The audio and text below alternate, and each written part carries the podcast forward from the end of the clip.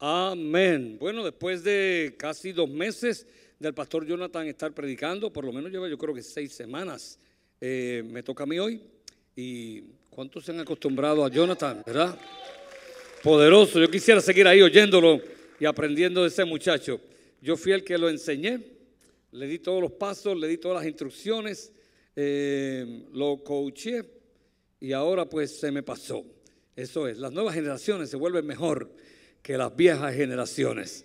Vamos a ver si hoy usted me escucha con atención y dile que está a tu lado, no me hables porque el Señor me va a hablar ahora. Y el Señor es tan educado que si tú me hablas, Él se calla. No puedo oírlo, no puedo oírlo. Amén. Pues usted sabe que el colesterol le baja cuando usted se pone en pie, ¿verdad que sí? Bájese o súbase o póngase en pie y vamos a leer un verso poderoso en Proverbios 3, 5.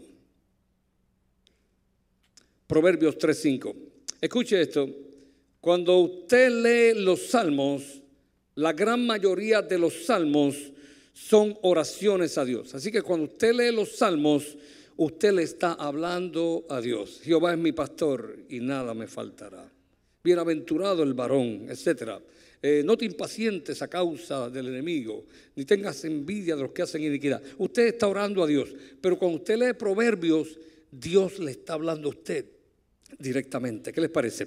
Proverbios 3, 5 y 5, ¿verdad? Eh, ahí está. ¿Sí? Si no, pues yo lo leo. Dice Proverbio, confía en el Señor de todo corazón. Tóquese su corazón. Confía en el Señor de todo su corazón. Y diga, ah", y no en tu propia inteligencia. Y dice el 6, reconócelo en todos tus caminos y Él allanará tus sendas, las pondrá llanas, de montañosas y escabrosas las allanará. En otra versión dice, las enderezarás. ¿Tú, has visto esas curvas en Puerto Rico? Todas esas curvas, esas curvas en Puerto Rico dice que fue porque las, las, las carreteras en Puerto Rico las formaron los caballos, las yeguas y las mulas. Eso no es verdad, pero está bien. Y yo pues voy a empezar a orar, aunque usted se siga riendo. Padre, gracias por esta tu palabra. Háblanos. Déjanos escuchar lo que tú quieres, Señor, que escuchemos hoy. Y cambia cada una de nuestras vidas. En el nombre poderoso de Jesús, yo declaro que tu palabra es la verdad. Y que conoceremos la verdad y la verdad nos hará libres. En el nombre de Jesús. Amén, amén. Pueden sentarse. Todos nosotros estamos acostumbrados a reconocer personas y objetos o animales eh, con los cuales de una u otra forma nos hemos relacionado. Eh, a veces no reconocemos a alguien como que lo conozco, mira, está allí, yo, me está mirando, yo creo que sí, yo creo que no, eh, está más gordito, está más calvo, está con el pelo más blanco, pero reconocemos personas. Escuche, usted solamente puede reconocer lo que ha conocido en el pasado. Eso es clave. Usted solamente puede reconocer lo que ha conocido en el pasado. Usted solamente puede reconocer al que ha conocido en el pasado. Usted solamente puede reconocer aquello o aquel del cual tiene cierto conocimiento. ¿Está claro? Está claro. Eh, cuando los patólogos forenses reconocen un cadáver, usted me dice, pero ese patólogo nunca vio ese cadáver. Sí, pero él reconoce porque él tiene conocimiento de lo que es un cadáver. ¿Usted me está entendiendo? Él tiene conocimiento de lo que es un cadáver. Cuando una enfermera, sin verlo a usted nunca jamás, reconoce que su pulso cardíaco está alterado, ella tiene conocimiento de lo que es un pulso alterado. Usted no puede reconocer algo de lo cual no tenga conocimiento. Diga conocimiento. Y permíteme decirle de entrada entonces que usted, si la Biblia dice reconoce a Dios en todos tus caminos, quiere decir que todos ustedes y yo también y todo el mundo, todos los seres humanos, conocieron a Dios en un momento. Y lo vamos a probar por la Biblia. Ay, pero yo no conocía a Dios. No, no, tú lo conociste. Lo que pasa es que no lo estás reconociendo, reconociendo. ¿Estamos claros ahí? Muy bien. Eh, yo quiero decirle que Dios en realidad se ha manifestado a cada uno de nosotros y por lo tanto le hemos conocido por lo menos en una medida. ¿Estamos claros? Y cuando yo digo algo así, pues tengo que probarlo por la Biblia, porque yo no puedo decir aquí lo que yo quiera y lo que me convenga y lo que caiga bien al mensaje. La Biblia dice, si me lo puedes poner el verso allá, Romanos 1.21 dice, Romanos 1.21 dice, pues habiendo conocido a Dios, y está hablando de todos los seres humanos, pues habiendo conocido a Dios, no le glorificaron como a Dios, ni le dieron gracias. Diga gracias Diga, gracias Dios. Diga, te reconozco Dios. Te conocí desde que estaba en el vientre de mi madre. No lo sabía, pero ahora lo sé, porque desde que tú estás en el vientre de tu madre, Dios se reveló a tu vida. Pero lo que pasa es que, habiendo tú conocido a Dios, no le glorificaste como a Dios, ni le diste gracias, ya se las diste hoy, que bueno, sino que se envanecieron en sus razonamientos y su necio corazón fue entenebrecido. ¿Estamos claros? Todos los seres humanos han conocido a Dios. El problema no es que lo han conocido, el problema es que no lo han reconocido. Y que los seres humanos tenemos un problema relacionado con este tema, obviamente. Yo sé que tenemos un millón, de problemas, pero con este tema te voy a decir cuál es el problema.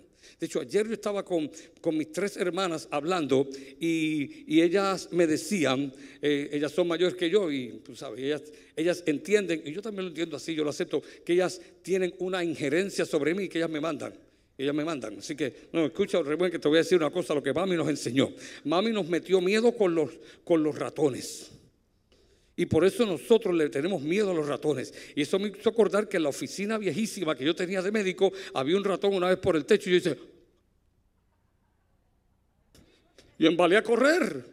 Porque, sin embargo, estaba allí otra amiga de nosotros desde la niñez que se llama Daisy. Y Daisy dice: Pues yo los ratones no, yo los ratones los cojo, les doy un escobazo, le caigo a palo. Y cada palo que le doy siento una sensación que el, el ratón se va muriendo poquito a poquito. Por poco dice despacito, despacito, pero de todas formas lo mato al ratón. Y he cogido ratones en el inodoro y en la letrina, donde quiera, y los mato. Me deleito matarlo al ratón. Y yo no me atrevo a hacer eso. Y después salieron las cucarachas y salieron las cosas que... escucha, escucha, escucha por favor. El problema no es lo que vemos. Todos estamos viendo lo mismo. El problema es cómo lo miramos. Más, más, más claro, el problema es cómo lo interpretamos. Una vez yo tenía 16 años, acababa de sacar mi licencia. En Puerto Rico te, te, dejan tener la licencia de conducir a los 16 años y a los 3 meses ya tú puedes sacarla de conducir para manejar solo. Yo me puse muy triste porque el día que se cumplían los tres meses cayó sábado y tuve que esperar sábado y domingo, pero el lunes allí estaba para, aprender, para recibir la licencia, para poder manejar yo solo y la saqué la licencia y me fui a San Juan, que nunca había ido yo manejando yo solo y me metí por el carril detrás de un bus de eso, una guagua. Me metí detrás y cuando estoy haciendo la izquierda para ir detrás del bus, un policía eh, me dijo, ¡ah, ahí! Y yo le hice, y él vio mi gesto. Y él interpretó el gesto mío como, a mí no me importa lo que usted diga. La que manda aquí es mi madre y usted no manda. Pero si yo no dije eso, señor policía, ¿dónde usted se ocurre eso? El problema no es lo que tú ves, el problema es cómo lo interpretas.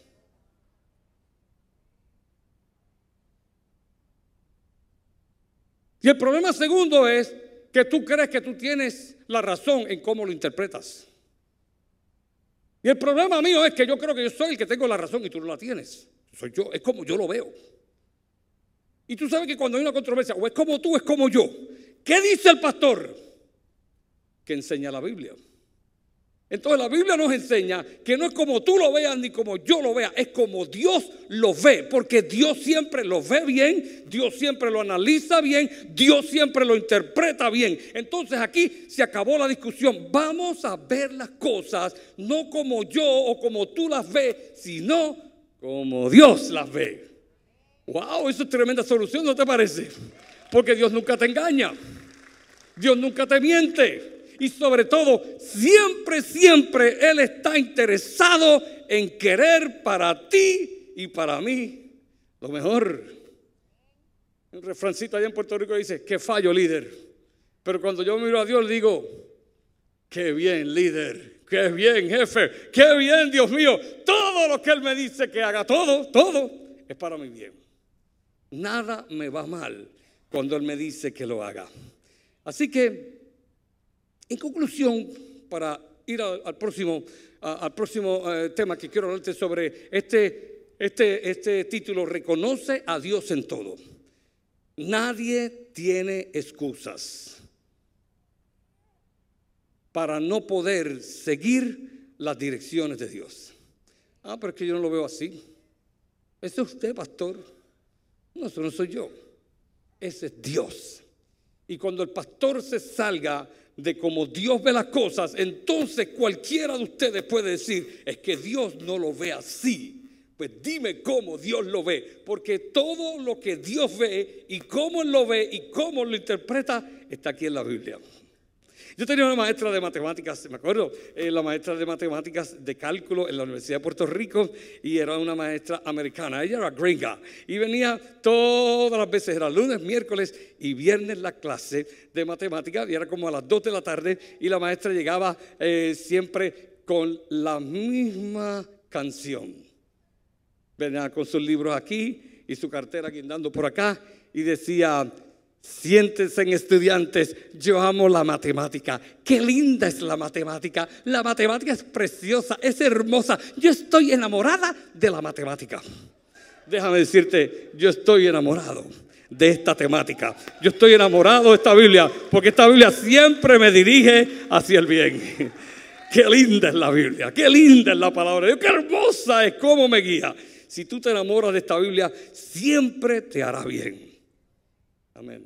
Pregunta, y la cierro la pregunta rápido. ¿Qué tú leíste hoy? ¿Qué leíste ayer? ¿Qué leíste antes de ayer? ¿Qué leíste la semana pasada? ¿Qué escuchaste? Asegúrate que leíste la Biblia. Puedes leer sobre los niños, ¿verdad? Ya en Tai, que están eh, todavía en una cueva. Si dicho sea de paso, hoy ya hay cuatro que han sido rescatados. Yo espero que en esta hora todos hayan sido rescatados. Ayer me puse a llorar. Estaba solo en casa y me puse a llorar por esos niños y le pedí perdón al Señor y dije, Señor, yo no he orado por esos niños. Qué horrible soy yo como pastor. Perdóname, yo te suplico, Padre, que ya para mañana estos niños puedan ser rescatados. Dios oye oraciones. Amén.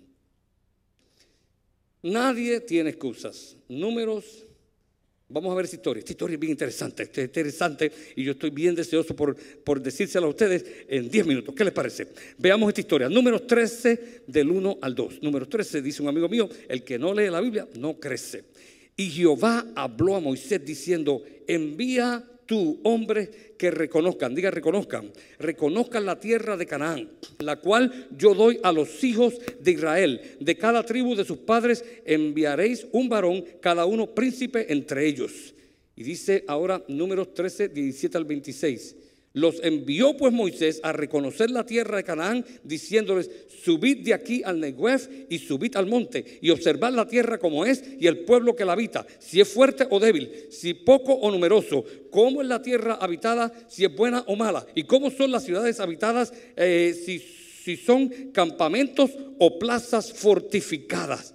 Vayan a reconocerla, le dijo Moisés en otras palabras. Y como sea es el terreno, si es fértil o estéril, eh, si está embarazado el terreno, o, no, no, no, no, no quiere decir eso, perdón, si es fértil o estéril, si en él hay árboles o no, y esforzados y tomad del fruto del país, y era el tiempo de las primeras uvas. Y ellos subieron y reconocieron la tierra desde el desierto de Sin hasta Rehob, entrando en Amat. Y subieron al Negev y vinieron a Hebrón, y allí estaban Aimán, Sesai y Talmai, hijos de Anac.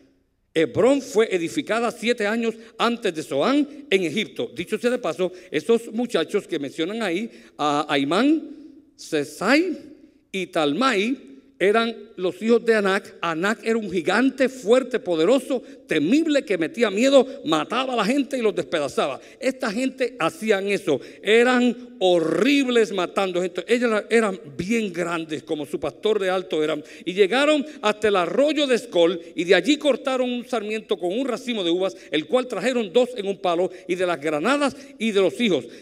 Si trajeron dos un palo, quiere decir que si dos tuvieron que cargar ese racimo, eso era un racimo enorme, diga enorme, enorme, enorme. Dice, y volvieron de reconocer la tierra al fin eh, perdón, eh, sí, y la tierra a fin de 40 días. Y anduvieron y vinieron a Moisés y a Aarón y a toda la congregación de los hijos de Israel en el desierto de Parán, en, en Cádiz, y dieron la información a ellos y a toda la congregación y les mostraron el fruto de la tierra. Dicho sea de paso, no solamente eran uvas, trajeron higos y granadas. Era la tierra que fluía leche y miel. Escuche lo primero en esta historia. Número uno, si lo puedo anotar por ahí.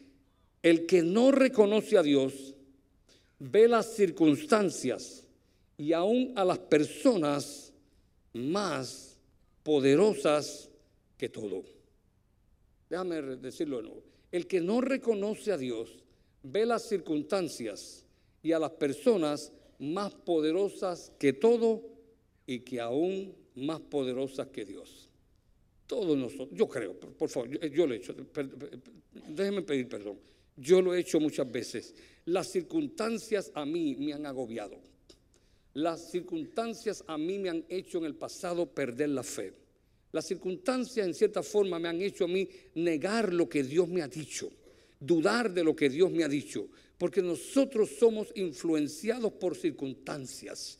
Dice la Biblia que el que observa el viento no siembra son circunstancias. El que observa las dificultades, el que observa la temperatura, el que observa eh, los tiempos eh, climatológicos, el que observa el dinero, las finanzas, cómo está el Dow Jones, cómo está el trabajo, cómo está este país, cómo está mi situación en el otro país, el que observa cómo, cómo vive mi suegra y cómo me trata, y cómo me trata el pastor, y cómo me trata el jefe, y cómo trato a los empleados, y cómo está mi vehículo, y cómo está la gasolina, y cómo está. Son circunstancias. Y quiero decirte que ninguna circunstancia jamás ni nunca irá sobre la palabra que Dios ha hablado sobre tu vida. Ninguna persona es lo suficientemente poderosa para cancelar los propósitos de Dios y lo que Dios habló sobre ti. El que observa estas circunstancias muchas veces somos guiados por ellas controlados, manejados y maniatados por ella. Yo quiero decirte que ninguna circunstancia tiene poder ni autoridad sobre tu vida.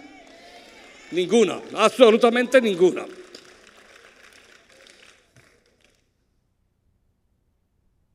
En Puerto Rico decían buche y pluma nada más.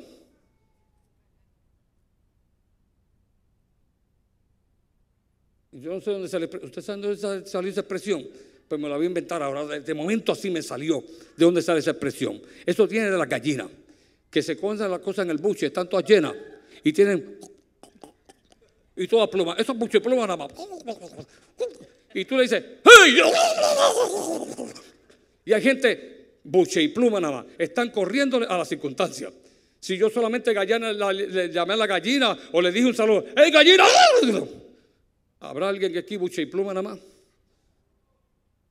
En Puerto Rico hay otra expresión que dice capota y pintura nada Porque el carro mío está la capota bien linda, bien brilladita y la pintura está inmaculada. Y le suena todo menos la bocina. Así que, tú sabes, ¿hay alguien, habrá alguien aquí que es capota y pintura nada más. Yo quiero decirte que Dios quiere cambiar tus circunstancias si tú le crees a Él. Solamente te hace falta que tú lo reconozcas en todo. Porque Él ya te lo reveló, te lo reveló en su palabra, te lo reveló desde niño. Mira, tú estás aquí hoy y yo los veo todos bien vestidos, bien elegantes, bien atentos. Los veo que me están oyendo. Hasta ahora no he visto a nadie bostezando, gloria. Esto es un milagro de por sí. Nadie. Todo el mundo está bien. ¿Usted sabe por qué? Porque a pesar de todo, Dios ha permitido que tú estés aquí dándole gloria a Él, alabanza, y Él te está hablando en esta mañana. ¿Qué circunstancias te han detenido para que tú obtengas lo que Dios te ha prometido? Entonces, dice aquí, número 13 del 27 al 29, y les contaron diciendo, nosotros llegamos a la tierra a la cual nos enviaste, la que ciertamente fluye leche y miel, y este es el fruto de ella. Mas el pueblo que habita aquella tierra es fuerte y las ciudades muy grandes y fortificadas. Y también vimos allí a los hijos de Anac. Te hablé de ellos, ¿verdad? Eh, Amalek habita el Negev. Y el Eteo, el Jebuseo y el Amorreo habitan en el monte. Y el Cananeo habita junto al mar y a la ribera del Jordán. Entonces Caleb hizo callar al pueblo delante de Moisés y dijo, subamos luego y tomemos eh, posesión de ella porque más podremos nosotros que ellos. Moisés envió 12 espías a explorar la tierra, a examinarla. Ellos tuvieron 40 días. Tú sabes que en esos 40 días nada les pasó a esos espías, nada. Los hijos de Anac no le hicieron nada, ni tan siquiera los, los asustaron. Ellos los vieron, ellos le pasaron por el lado. Ellos vieron la tierra, vieron la gente, vieron los hechos. Nada le pasó en 40 días. A veces se me parece a mí, eh, no quiero mencionar ningún país, pero cada vez que yo voy a un país, incluyendo el mío, ¿tú sabes quiénes son la gente que me asustan? No son los criminales. Son la gente que vive allí. Llega un país, digamos que el país se llama Truco, por no decir ningún nombre, Truco. Pues yo llego al país Truco, cuando llego allí, esos trucos, truco, trucosenses, trucosenses, me empiezan a meter miedo al país. Tenga cuidado, pastor, que aquí la gente te roba la cartera y pastor, tú eres chiquito, te pueden volar un cato. Y... Entonces, yo no le tengo miedo a los criminales, a los que le tengo miedo a esta gente, mete miedo, son mete miedo. Llego a mi país y me empiezan a meter miedo. Y en mi país yo viví 26 años, nada me pasó. Y le pregunto al, truco, al, truquenso, al, truconzo, qué sé yo, cómo se llame, el truconzo, el truconzo. Tal vez es el mexicano, el guatemalteco, el nicaragüense, el colombiano, el venezolano, el puertorriqueño, el cubano. Tal vez uno de esos. Y les pregunto, ven acá, y tú llevas aquí 35 años, ¿te ha pasado algo? No, nada. Entonces, ¿por qué tú estás metiendo tanto miedo? La gente mete miedo y quita fe. No le hagas caso ni a la gente ni a las circunstancias. El que habló sobre ti habló vida y habló abundancia y poder para vencer mío, cómo vive la gente. Pero me desespero también. Cuando, segunda verdad, cuidado con los que no reconocen a Dios. Te quitan la fe. El pastor, el pastor es muy sensacionalista. Mira, eso te está comiendo el cerebro. O eres tú o soy yo que está comiendo el cerebro aquí. Yo estoy hablando de la palabra.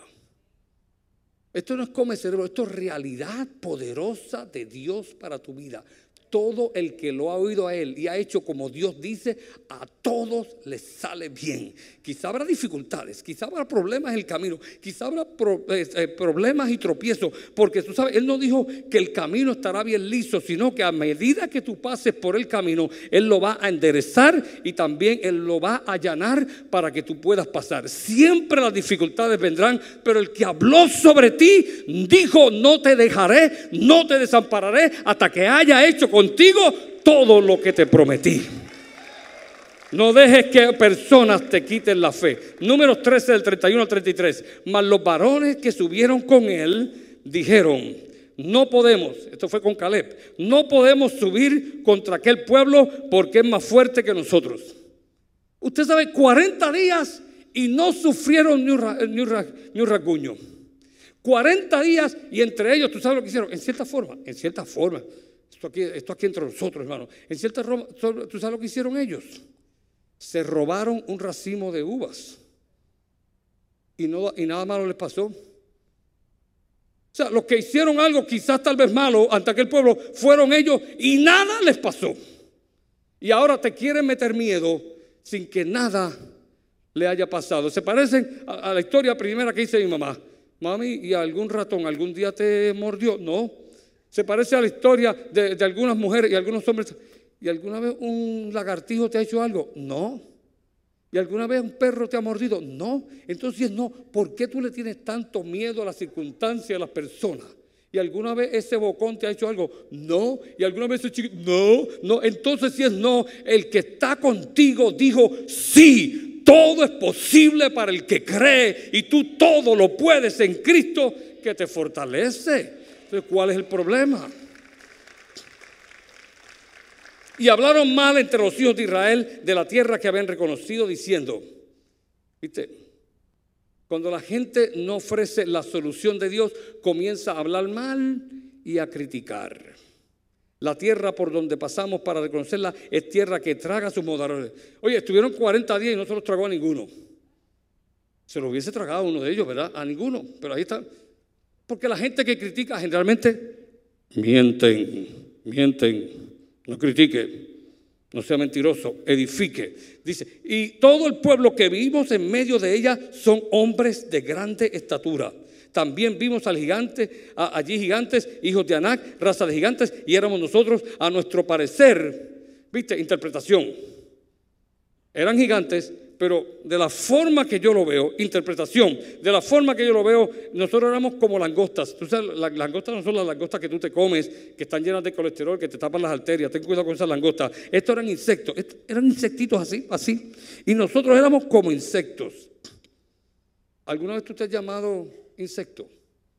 Tonto, bobo, estúpido, anormal, retardado, ignorante, Cambia tu nombre por el nombre que Dios te dio. Dios te dio un nombre nuevo y poderoso. Dios dijo, mi hijo eres tú, tú eres mi amado, tú eres pueblo santo, gente consagrada, real sacerdocio, pueblo de Dios. Dios siempre ha hablado bueno de ti.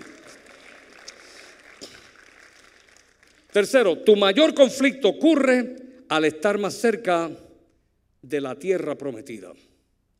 Tu mayor conflicto ocurre al estar más cerca de la tierra prometida. Números 14 del 1 al 4 dice, entonces toda la congregación gritó y dio voces y el pueblo lloró aquella noche y se quejaron contra Moisés y contra todos los hijos de Israel y les, dijo, y, les dijo toda la multitud, ojalá muriéramos en la tierra de Egipto o, en este desierto, ojalá muriéramos. ¿Y por qué nos trae Jehová a esta tierra para caer a espada y que nuestras mujeres y nuestros niños sean por presa? ¿No nos saldría mejor volvernos a Egipto y decir uno al otro, designemos un capitán y volvámonos a Egipto? Hermano, estaban a punto de entrar a la tierra prometida. Estaban, ya la veían, ya la veían, la veían. En el desierto no podían verlo, pero ahí están a punto, lo están viendo. Y el mayor conflicto tuyo ocurre cuando estás a punto de recibir lo que Dios te prometió. Si tú estás aquí, Dios tiene una palabra para ti. No te quites, no retroceda. Sigue marchando, sigue creyendo, sigue confiando, sigue confesando, sigue creyéndole a Dios. Lo que Él dijo que iba a hacer contigo, lo va a hacer. Porque Dios no es hombre para mentir, ni hijo de hombre para que se arrepienta. Ponte en pie, ponte en pie. Yo quiero hacer un llamado ahora. Si tú estás aquí, si tú estás aquí, hermano, si tú estás aquí, si tú estás aquí, tú no estás aquí por una casualidad, Dios te trajo aquí. Y no te trajo para retroceder, sino para avanzar. Dios es un Dios amoroso. Aquí habemos padres y habemos madres. Y nosotros hemos cometido tantos errores con nuestros hijos y somos imperfectos. Pero mi Dios es un Padre perfecto. Cierto que Él nos disciplina. Cierto que Él nos hace pasar por situaciones para que nosotros aprendamos. Pero Él siempre ha querido tu bien. Y yo quiero recordarte de nuevo. Dios se reveló a tu vida desde el vientre de tu madre, cuando niño. Yo quiero que tú aprendas a reconocerlo en todo, aún en la flor del campo, en el animal, en la naturaleza, en el viento, en el sol, en la luna, en las estrellas, en tu vida, en la provisión, aún en la escasez. Yo quiero que tú lo reconozcas en todo. Y yo quiero hacerte un llamado que es solamente para los valientes. Y muchos de los que estamos aquí ya hemos pasado por ese llamado. Es un llamado a decir valientemente, hoy, Señor, yo me decido por ti. Hoy decido amarte, hoy decido reconciliarme contigo, hoy decido entregarme a ti, hoy decido dártelo a ti todo lo que me pides, porque cuando tú le das a Dios todo lo que Él te pide, Él te va a dar todo, todo, todo lo que te hace falta. Y si tú estás aquí en esta mañana, este es un llamado para los valientes y tú te apartaste de los caminos del Señor o nunca lo aceptaste públicamente porque la Biblia Qué linda es la matemática. No, qué linda, no es la matemática, qué linda es la Biblia. Qué linda es, la Biblia te dice que si tú lo confiesas delante de los hombres, Él te confesará delante de Dios. Y si tú me niegas, dice Él, delante de los hombres, yo te negaré delante de mi Padre. Yo te pido, por favor, por favor, no me lo menosprecies. No me lo menosprecies al que dejó el trono sublime y vino aquí a la tierra por 33 años a sufrir, a trabajar y aún a enseñar lo bueno que es Dios, lo bueno que es Él y sobre todo murió y resucitó para darte vida eterna. No me lo menosprecies, por favor, no me lo menosprecies. No me lo menosprecies al que me ha hecho bien todo el tiempo. No me lo menosprecies al que se entregó por mí en la cruz y sufrió todos los atropellos y martirios por cambiarme a mí, hombre pecador. Y Él quiere hacer también lo mismo contigo. Si tú eres valiente estás aquí, nunca lo has hecho, o lo hiciste pero te apartaste, o yo quiero que a la cuenta de tres tú levantes tu mano con valentía como señal de que hoy tú vienes a Él, tú vuelves a Él a la una, a las dos y a las tres. Levanta tu mano, yo quiero verla, yo quiero verla en el nombre del Señor, en el nombre del Señor, yo quiero verla, yo quiero verla. Yo estoy viendo unas manos por aquí, yo las estoy viendo. Gracias, gracias, gracias, gracias, gracias. Habrá alguien aquí, yo vi aquella mano, habrá alguien más aquí, habrá alguien más aquí, habrá alguien más aquí, alguien más aquí. Allí yo vi la mano también y yo voy a orar por usted desde aquí. Padre, gracias por estos que levantaron la mano. Yo hablo bendición sobre ellos y ellas. Y yo declaro, Señor, que ellos se afirman en ti y que ellos desde hoy te reconocen en sus caminos y no se apartarán de ti, perseverarán hasta el fin en el nombre de Jesús. Yo los uno al cuerpo de Cristo y los desato de toda opresión del enemigo para servirte en el nombre de Jesús.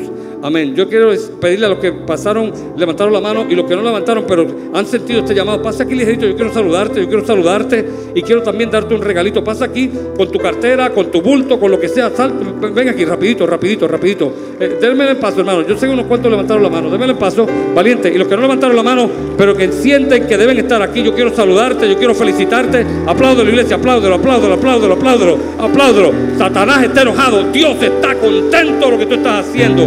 Dios se siente orgulloso de ti. Dios nunca está de mal humor contigo. Él siempre está de buen humor. Aleluya, aleluya. Amén.